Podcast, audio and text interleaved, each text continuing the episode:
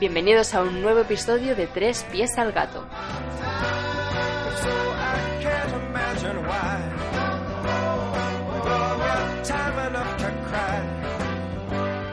Nosotros, como siempre, Ignacio Crespo, arroba S y yo misma, Sandra Ortonoves, arroba la hiperactina.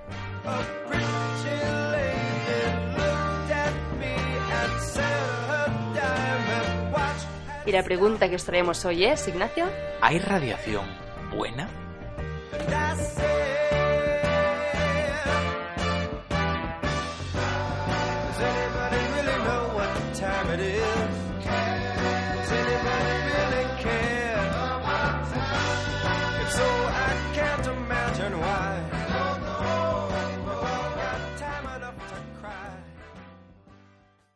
Me da un poco la sensación de que nos vamos a meter en un fregado con Sí. esta pregunta que has soltado así Mm. al aire. ¿Hay radiación buena? ¿Qué No significa pisar esto? está fregado. ¿Qué significa eso? A ver, esto significa que la radiación es algo que todos tenemos en la boca, lo decimos con relativa facilidad, pero mm, no tenemos del todo claro lo que es. O sea, generalmente pues escuchamos radiación y ¿qué pensamos? Eh, en Chernóbil Miedo, y sí. nos asustamos. Sí, es una palabra que asusta. Pero realmente la radiación es algo mucho más general que encontramos a nuestro alrededor con facilidad y hay de muchos tipos, por decirlo así. Por ejemplo, la luz es radiación, radiación electromagnética. Porque vamos a dejarlo claro. Hay dos tipos generales de radiación para lo que queremos explicar. La no ionizante, que es una radiación flojita, suave, cuya energía pues no te va a alterar. Si eso pues te broncea un poquete, te calienta, pero no va a generar cánceres ni una explosión super bestia ni, ni cosas que podamos tener en nuestro Claro. ideario así ¿Y colectivo. algún ejemplo así de radiación no ionizante Pues la luz, como he dicho, cotidiano? el wifi, Vale. vaya, Vaya, vaya, por Dios, vaya, o sea el que- wifi, ¿El wifi da cáncer? no, Va a ser un mito. ¿A que sí? sí, Vale. es un mito. El, el wifi no da cáncer, los teléfonos no dan cáncer, el microondas no da Lo cáncer, del teléfono a la mesita de noche cuando dormimos es peligroso porque está cerca de la cabeza, todo esto todo mentira. desmontado. Vale. Es verdad que guardar un teléfono móvil al lado de pues, eh, las joyas de la corona tiene el problema de que se recalienta. Y Eh, ha señalado sus partes, ¿vale? O sea, eh, quería dejarlo como el ser claro. humano entiende que es las joyas de la corona. Pero, el problema pero es me que ha parecido muy, muy guay. la radiación del teléfono, la radiación electromagnética, no me afecta a nivel de generarme mutaciones o un cáncer. Pero Hay sí alguna que sí. calienta la zona, que es a lo que Ah, voy. uh. Entonces, eh, eh, guardarlo ahí sí que no es buena idea. Pero no, porque te vaya a producir un cáncer, sino porque el calor te va a, a volver estéril. De hecho, están colgando fuera del cuerpo para tenerlos más refrescados que tu temperatura corporal. Claro. Ponerle un teléfono no es del todo buena idea. En cualquier caso, en sí mismo esa radiación no es mala, está por ahí, está por todos los lados, la tenemos a nuestro alrededor. Porque cuando hemos dicho que la luz es buena, tenemos que entender que hay diferencias. La luz es, pues, una onda, como hemos dicho, y puede ser de muchas formas. Puede ser una onda más suave, como si el mar estuviera calmado, que de una cresta de una ola a la siguiente tarda mucho y por lo tanto la energía es menor, o puede meterse caña, puede estar encrespado, y entonces ya no es luz visible, que es la que no- nosotros podemos ver, sino que se vuelve, por ejemplo, luz ultravioleta. Y los ultravioletas sí son chungos. El Sol mismo emite ultravioletas, que en gran parte la capa de, de ozono los filtra y no llegan a nosotros. Pero los que llegan son cancerígenos. Ahí es donde nos tenemos que poner protección solar para que no nos desarrolle un cáncer la piel. Ujú. Mm. De ahí que se insiste tanto cada verano, ¿no? Y además también que la capa de ozono, o sea, el- la insistencia en preservar la capa de ozono es para mantener esa protección que hace al final nuestro planeta Tierra de toda esa radiación que nos llegaría. Es uno de los motivos, exacto, y es bastante importante. Y luego tenemos los rayos X, subiendo un poquito más en encrespado de ese mar. Vale. Y de los rayos X, que todos los conocemos más o menos, pues los rayos gamma, que ya son los más ionizantes de todos. Los más energéticos. Y aquí hemos metido una palabra, ionizantes, que es lo que tú has dicho, energéticos. Una radiación tan energética como un rayo gamma, como esto que estamos diciendo, sí puede alterar tu estructura. ¿Por qué? Porque tiene tanta energía que puede arrancar electrones de tus átomos, esas partículas que van dando vueltas alrededor del núcleo. Sí. ¿Y qué es lo que ocurre entonces? Si tú quitas electrones de un átomo, el átomo ya no se comporta igual, ya no tiene la misma carga eléctrica. Un imán, tú ya sabes que funciona pues juntándose el positivo con el negativo y que trabaja por esas cargas. Si tú cambias un electrón, los enlaces que hace con otros átomos, ese átomo que ha quedado tullido, pues no van a ser iguales, no funcionará igual, igual se suelta. Igual esa molécula compuesta por muchos átomos, que puede ser por ejemplo tu ADN, ya no tiene la misma coherencia. Se destruye, se cae, se rompe, se, comete, comete errores. Esa radiación ha alterado su estructura. Vale, entonces tenemos la no ionizante, que hemos dicho que es mm, hmm. una radiación de energía más baja, no tan peligrosa, mientras que tenemos después la radiación ionizante, ¿no? Así explicando de menos a más, que esta sí que sería ya más, peligrosa a nivel de que pueda alterar estructuras de nuestro cuerpo. Exacto. Y el problema es que estas estructuras, cuando las altera y, ellas guardaban información como puede ser el ADN, produce cánceres. Y ahí es donde todos pues ya estamos familiarizados y sabemos de lo que va el asunto. Lo que pasa es que no siempre es por una onda electromagnética la radiación. También puede ser por partículas que se desintegran. Y esto es, pues, por ejemplo, lo típico del uranio que hemos escuchado. El uranio es un, un elemento que es inestable en muchos casos. Cuando tiene más neutrones que protones, por ejemplo, que son esas partículas que componen el núcleo, lo desestabiliza y el átomo quiere estar tranquilo.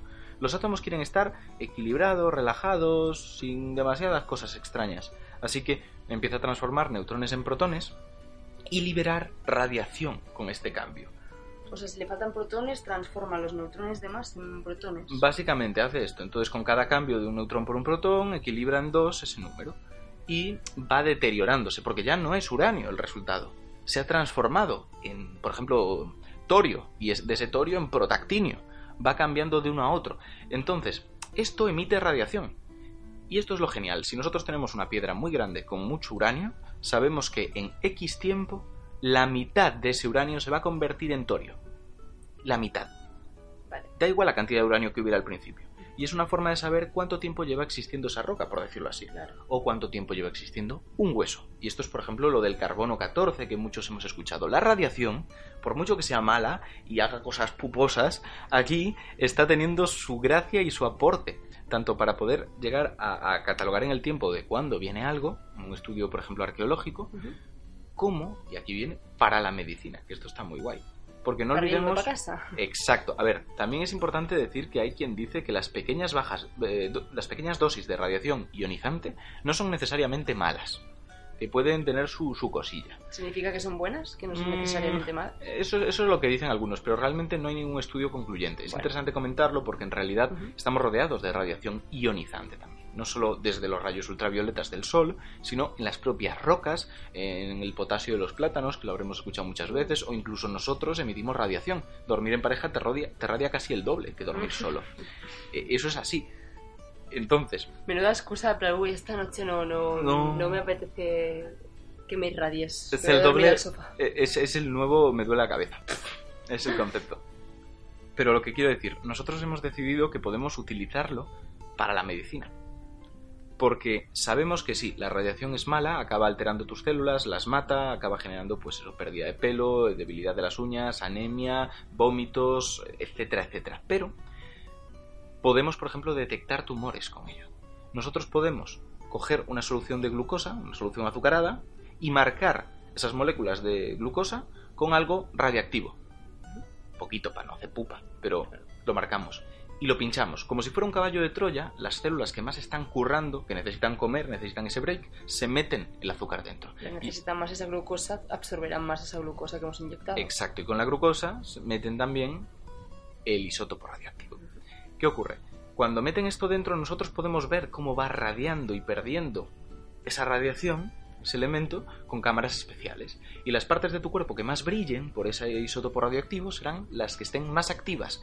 Y esto quiere decir que posiblemente ahí haya un tumor. Porque los tumores consumen muchísima energía porque se trata de una proliferación descontrolada y tanta proliferación pues da hambre. Y al final las células consumen muchísima glucosa especialmente. O sea, es un buen es un buen método para detectar tumores. También vale para detectar otras cosas, siempre que tengan esto en común, que gasten mucha glucosa y que sepas que van a estar calentitas por eso, tu cámara. Y esto está muy bien, pero no se queda aquí. Tenemos, por ejemplo, porque esto es eh, técnicas como el PET, la gammagrafía, que podéis echarle un ojo, pero lo suyo es pasar a algo que conocemos más, ¿vale? Rayos X. Los rayos X ya he dicho que son radiación. Están ahí entre el ultravioleta y el gam- los rayos gamma. Y los podemos utilizar para ver nuestro cuerpo por dentro, para proyectarlos y que aquellos que consiguen atravesar nuestro cuerpo reaccionen con una placa que hay detrás, diciéndonos qué partes de nuestro cuerpo son más densas, qué partes menos, y haciendo como los contornos de esos huesos, esos órganos, generando ese gradiente de grises que nosotros interpretamos como un cuerpo por dentro. Lo cual, en términos así genéricos, es pues la típica Una radiografía, radiografía. que te hacen cuando vas al médico, cuando hay una fractura ósea. Exacto. Y también pueden hacértelo a lo bestia. Que en lugar de ser en una proyección, como te pones ahí te pinto, te pintan desde todos los lados, con un emisor de rayos X que rota alrededor de ti y te contornea, te busca por todos los lados y hace un- una réplica de tres dimensiones de ti con todo lo que tengas que ver por dentro, que son los TAC, que muchas veces hemos escuchado. la Entonces, tomografía axial computerizada, ¿no? Exacto. Entonces tenemos rayos X, tenemos TAC, PET, gammagrafía, ya son bastantes cosas que Que no hacemos son con técnicas de radiación. imagen, realmente. Mm, es o sea, así. hay mucho por escoger. Exacto, pero no se queda aquí tampoco. Porque estos son técnicas de imagen y sin embargo el tumor tiene la gracia de que también puedes tratarlo, de hecho debes tratarlo. Y para ello puedes utilizar radioterapia, que muchos hemos escuchado. Vale. Te pueden disparar fotones que irradian tu cuerpo a medida que van desplazándose por él e intentando buscar su espacio, por decirlo así. Y eso, esa radiación hemos dicho que afecta al tejido, afecta a los seres vivos, a las células. Con lo que quiere decir que va a matar lo que encuentre a su paso. Pero va a matar sobre todo aquello que esté exponiendo su ADN. Que lo esté diciendo, aquí está. Claro, porque justo antes has dicho que la radiación ionizante em, destruye o ataca o mm, rompe nuestra cadena de ADN. Aquellas células que se estén dividiendo y tengan su ADN más expuesto son mucho más vulnerables a que aquella radiación les produzca daños en el ADN Mm. de forma que no puedan repararse y esas células se mueran, que es lo que intentamos hacer cuando tratamos células cancerígenas. Mm, Sí, sí, es así. El gran problema es eso, que aunque afecte sobre todo a las células cancerígenas, pues afecta a todo. Y tenemos que intentar encontrar una solución. Mm. Porque eso es la radioterapia, pero tenemos la braquiterapia. La braquiterapia pega algo a tu cuerpo directamente, no proyecta una, un haz de nada. Te pone un material radioactivo sobre la zona que quiere irradiar y eso hace que no afecte tanto alrededor. O sea que en este caso sería algo un poquito más específico o un poquito más em, proyectado. Sí, digamos. por ejemplo, pones un material radiactivo sobre un melanoma. Vale. un cáncer de la piel. O metes semillas radiactivas en la próstata de una persona que tenga un tumor de próstata. Claro, que sigue siendo no tan específico, porque al final estás en un tejido, pero por lo menos un poco más sí, porque lo que se intenta buscar en cáncer es eso, es intentar eliminar células mm, cancerosas de forma muy específica sin dañar al resto, porque si no Mm. se producen los efectos secundarios del cáncer que, que todos conocemos. Así que bueno, poco a poco mm, ir indagando en esta investigación contra el cáncer y si queréis investigar más capítulos, si queréis enviarnos preguntas, si queréis hacernos cualquier sugerencia, recordad escribirnos también a arroba 3 barra baja pies al gato. Tres con. Así que muchas gracias por estar aquí un capítulo más y hasta la próxima. Hasta la próxima. Now there's a question that you'll hear most every day. Morning there is someone round the place who sees you take a shaving brush and lather up your face. And as you give the razor a preliminary wave, this fool will always ask you, are you going to take a shave? Foolish question, and your answer is, I hope, no, I'm really not at all prepared for shaving, but I like the taste of soap. I just like to take the shaving brush and paint myself this way. Now there's a question that you'll hear most every day. Suppose an elevator boy forgets to close his doors, and you should tumble down the shaft past 27 floors. And as you reach the bottom and are lying there inert, the first one who approaches will exclaim, Oh, are you hurt? Foolish question, and your dying words are no.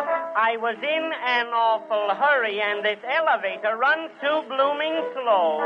I have found I save a lot of time by coming down this way. Now there's a question that you'll hear most every day.